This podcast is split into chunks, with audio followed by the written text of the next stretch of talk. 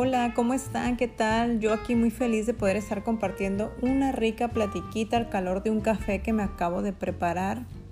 Delicioso.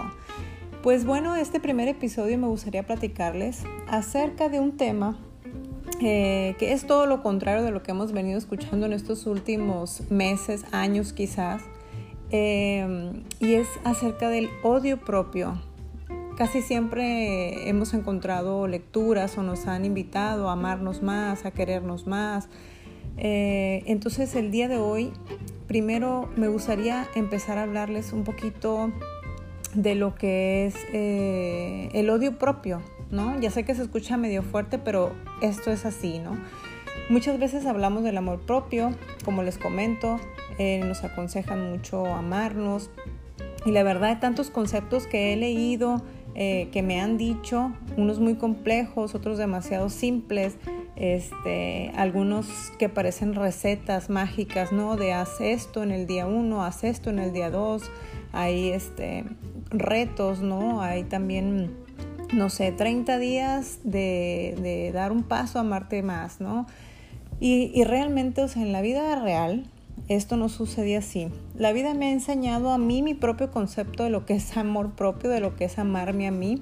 Y me imagino que así como tú eh, puedes tener tu, tu, concepto de amor propio en base a tu propia vida, ¿no? en base a tus propias experiencias, en base a lo que tú quieres para ti, en base a lo que a ti te hace feliz, en base a lo que, lo que para ti significa amarte, ¿no? Bueno, si en estos años las personas están hablando del amor propio, es seguramente porque existe una necesidad de amor en el mundo, ahora no solo por el prójimo, sino también hemos dejado de querernos. Y no solo eso, parece que nos odiamos. Muchas veces somos nuestro peor enemigo. ¿A poco no? Nos juzgamos muy duro, somos demasiado exigentes con nosotros mismos, no, no tenemos ni siquiera el derecho de, de poder equivocarnos.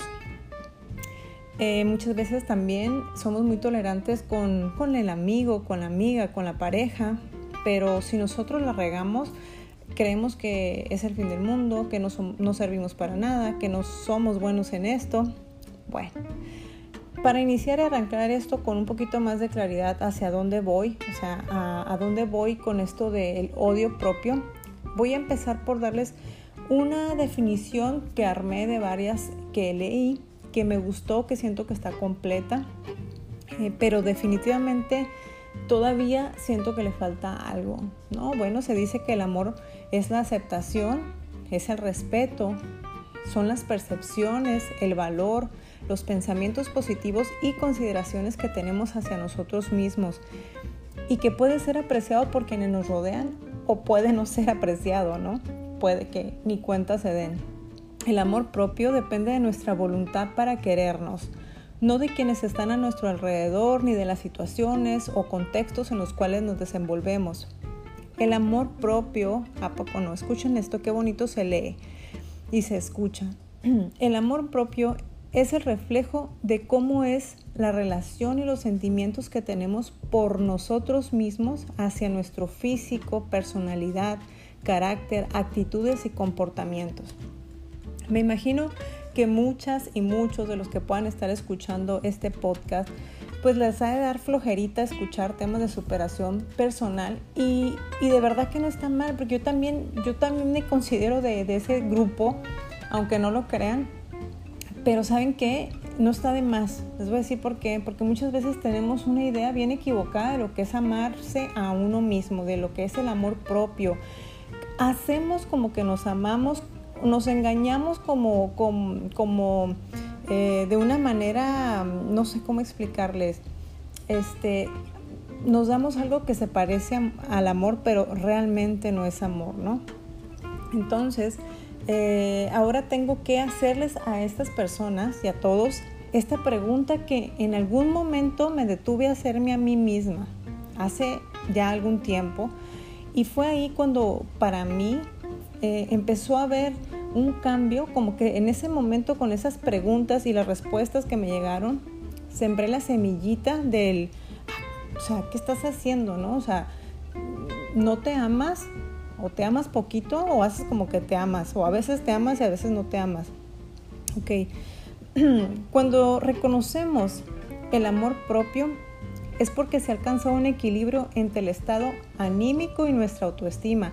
Ese equilibrio, chicos y chicas, se proyecta al exterior como un sentimiento de bienestar que se expresa de diversas maneras y se goza definitivamente cuando nosotros realmente sabemos y entendemos y nos ajustamos a lo que es para nosotros el amor propio, de verdad que eso se puede expresar de diversas maneras y de verdad se goza y además las personas que están a nuestro alrededor nos notan un cambio impresionante. Eh, con eso les digo todo, o sea, se antoja, se antoja cuando tú ves a una persona que se ama a sí misma, la puedes reconocer, porque se te antoja ser ella, se te antoja hacer lo que ella o tener ese, ese algo que tiene que tú no logras identificar, pero que notas esa alegría, esa pasión, ese, es, no sé, esa seguridad. Y, que realmente quizá no sea ni la más guapa, ni el más guapo, ni, ni el más inteligente, ni la más preparada, pero tienen algo que mucha gente dice, es que es tu luz, es que tu vibra. No, yo creo que esas personas realmente tienen una capacidad o han logrado amarse a sí mismas que pues que se nota, lo contagian, lo irradian, ¿no? Bueno, eh, yo, hablándoles un poquito de mi, de mi experiencia de vida, de lo que a mí me gustaría compartirles un poquito, yo consideraba que era una persona que se amaba muchísimo. Bueno, o sea, que yo me amaba, pues porque, eh, imagínense, hija única, perdón, hija única, me refiero a eh, en una familia de seis, fui la única mujer, tenía, tengo cinco hermanos, hombres todos, y pues terminé mi carrera, este, trabajé en buenas empresas, tengo mi carrera y, eso me hacía sentirme a mí pues valorada, querida, amada, o sea, que me merecía una buena vida, ¿no? Además, eh, pues cuando uno pasa por relaciones sentimentales complicadas, difíciles, pues como que uno agarra callito y dice, bueno, o sea, nunca más, ¿no? No vuelvo a permitir esto y yo me merezco y de esta rayita para arriba, ¿no? Entonces, obviamente que, yo sentía que me quería mucho, me amaba mucho porque yo no podía permitir que nadie me tratara mal, ¿no? O sea, no lo aceptaba ni lo aceptaría. Entonces, yo les pregunto, eh, ¿realmente, o sea, realmente en ese momento yo eh, realmente me estaría amando o hacía como que me amaba o yo creía que ese era el amor, ¿no? Les voy a platicar brevemente cuando empecé a sentir mucha inseguridad que me llevó a hacerme este esta pregunta. O sea, ¿me amo o me odio? Después de mi segundo embarazo, pues yo en mi afán de querer recuperar la figura, de volver a pues a lo que era antes de ser mamá, ¿no? Físicamente hablando, pues también uno se siente medio deprimido, decaída, pues me inscribo al gimnasio y pues ahí imagínense, ¿no? Obvio hay de todo, pero pues había unas superwomen, cuerpazos, unos figurines, eh, además pues las ves cómo se desenvuelven, son perfectas, o sea, no hay otra palabra, son perfectas, están bien maquilladas, están, mm, su piel es perfecta, ya saben de lo que les estoy hablando, ¿no? Eh, láser, radiofrecuencia, 3, 4 horas de entrenamiento, dieta keto, gluten free, jugos verdes, etcétera, etcétera, ¿no?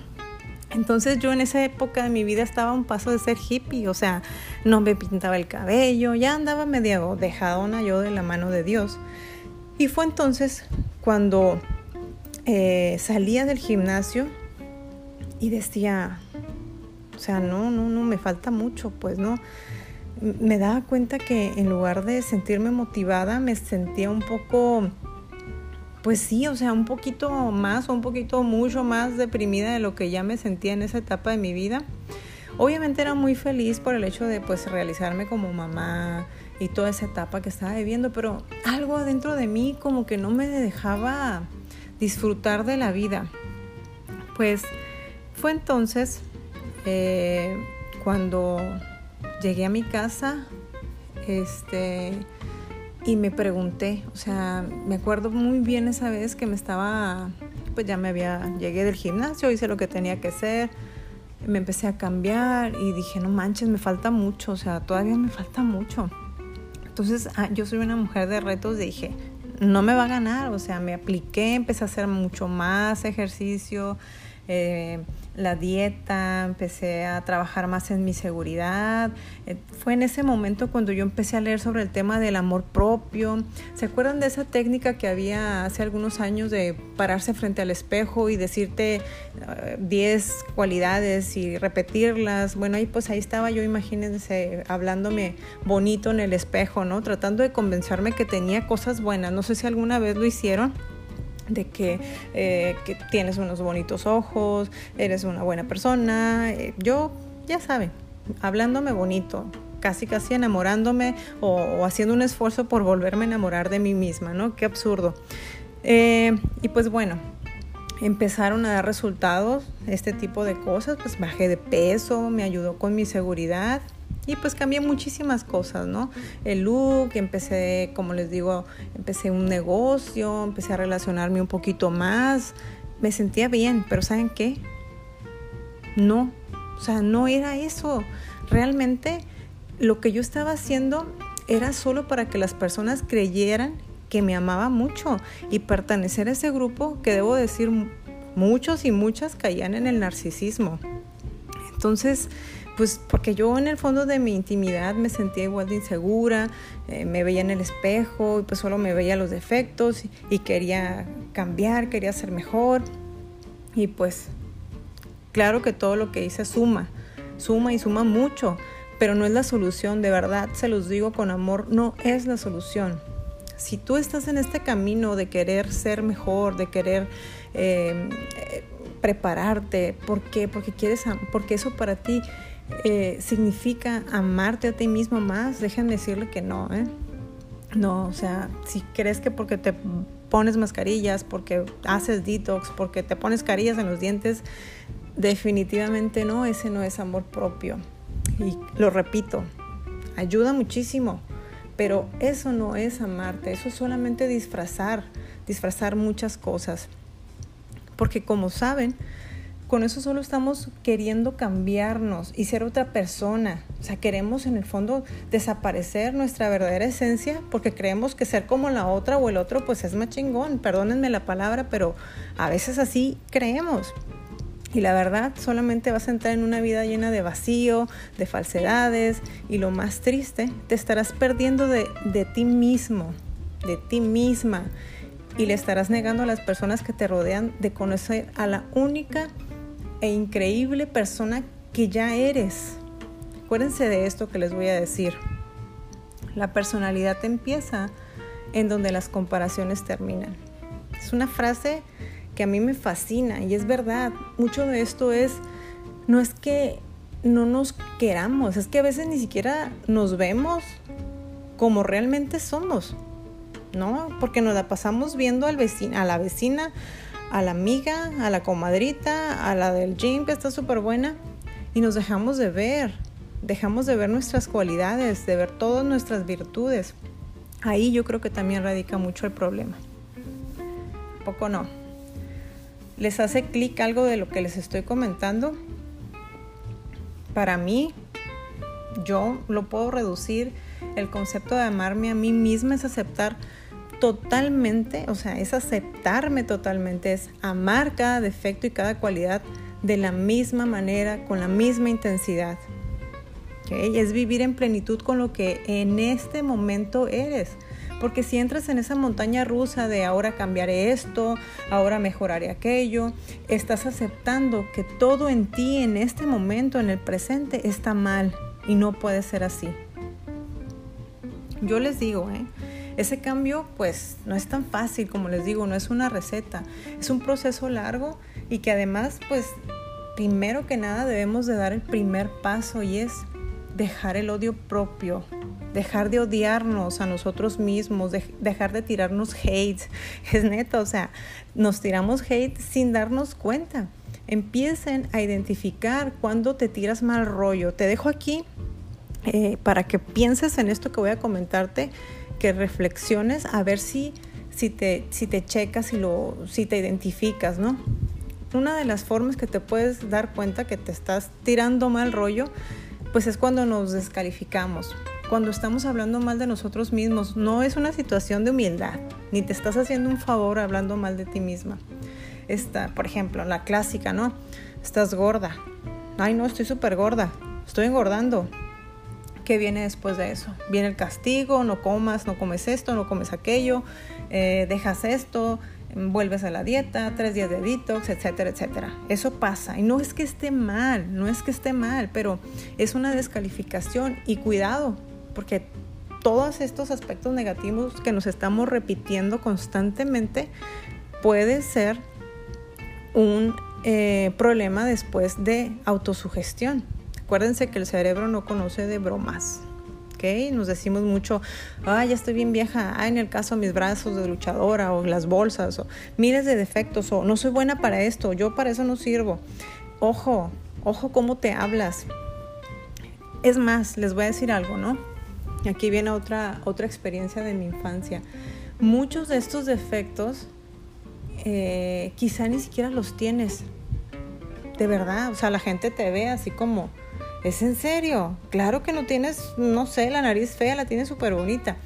¿Por qué? Les voy a platicar. Cuando yo estaba en la primaria, me acuerdo perfectamente ese día, nos sacaron a todas las niñas del salón. Eh, nos pusieron en un círculo afuera del salón, la maestra de artísticas. Ella también este, hacía los bailables, ya saben, los bailables del Día de las Mamás, que ahorita ya viene próximamente. Y nos dijo que nos levantáramos la falda arriba de las rodillas y nos, em, eh, nos empezó a ver las piernas. Imagínense, yo tenía, no sé, 8 o 9 años. Entonces dijo, tú, tú ven, tú sí, tú sí, tú sí. A mí me brincó, a la otra sí, a la otra no. Bueno, ¿qué entendí yo en ese momento? Que tenía las piernas horribles. Una. Y dos, que no servía para bailar. ¿Y qué creen?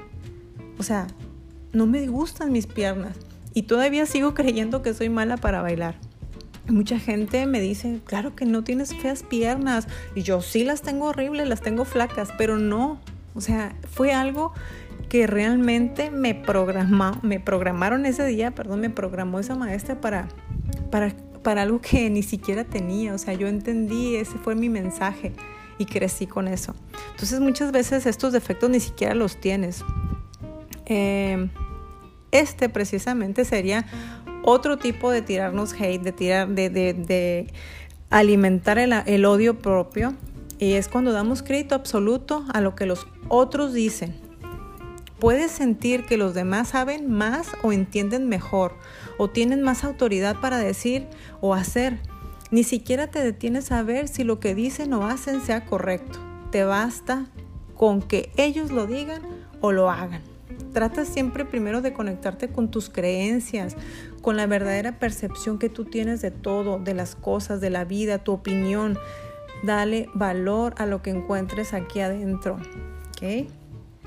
Otra situación donde podemos ver que nos estamos alimentando ese odio propio es cuando nos victimizamos.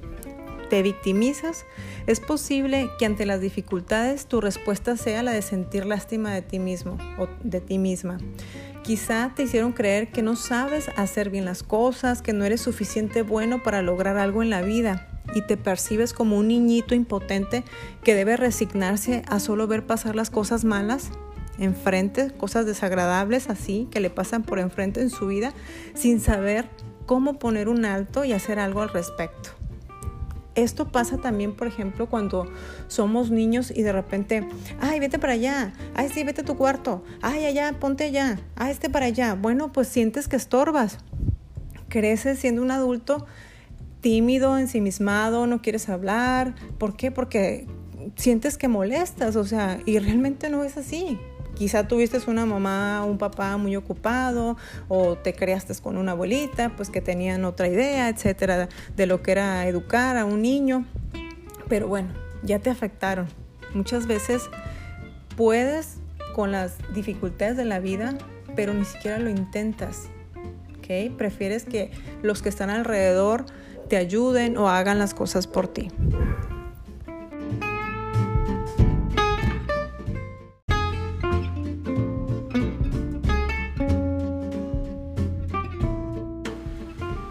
Descubre que cuentas con los recursos para enfrentarte a situaciones adversas. Descubrirías que muchas veces malos momentos son grandes oportunidades. Tú puedes, tú puedes. Además, ya para cerrar, quiero eh, comentarles este último punto que es otra, otra situación que alimenta el odio propio y es que nos exigimos demasiado, nos exigimos mucho te das cuenta que siempre estás siguiendo modelos ideales. Recuerda que los objetivos modestos también son de valor y no tengas miedo de felicitarte por cada paso que des. Las grandes metas están construidas con pequeños eslabones. Si no dejas de odiarte y no empiezas a amarte, nada de lo que hagas te será suficiente ni valorable. Tus éxitos no valdrán nada en comparación de los demás. Pero no te equivoques, si no comienzas hoy a dejar de odiarte y a empezar a amarte, a aceptarte con todos y cada uno de tus demonios, ¿cómo quieres que los demás los acepten? Quiero cerrar este episodio agradeciéndoles de verdad si llegaron hasta este punto y escucharon cada una de las palabras que les dije están llenas de amor y quiero que sean compartir quiero compartirlas con ustedes porque si en algo les hace clic y pueden hacer un cambio en su vida, ya valió la pena todo, ¿no? Quiero cerrar eh, este episodio con una frase que me encanta y me repito, y es la siguiente, me honro, me respeto, me amo, me perdono.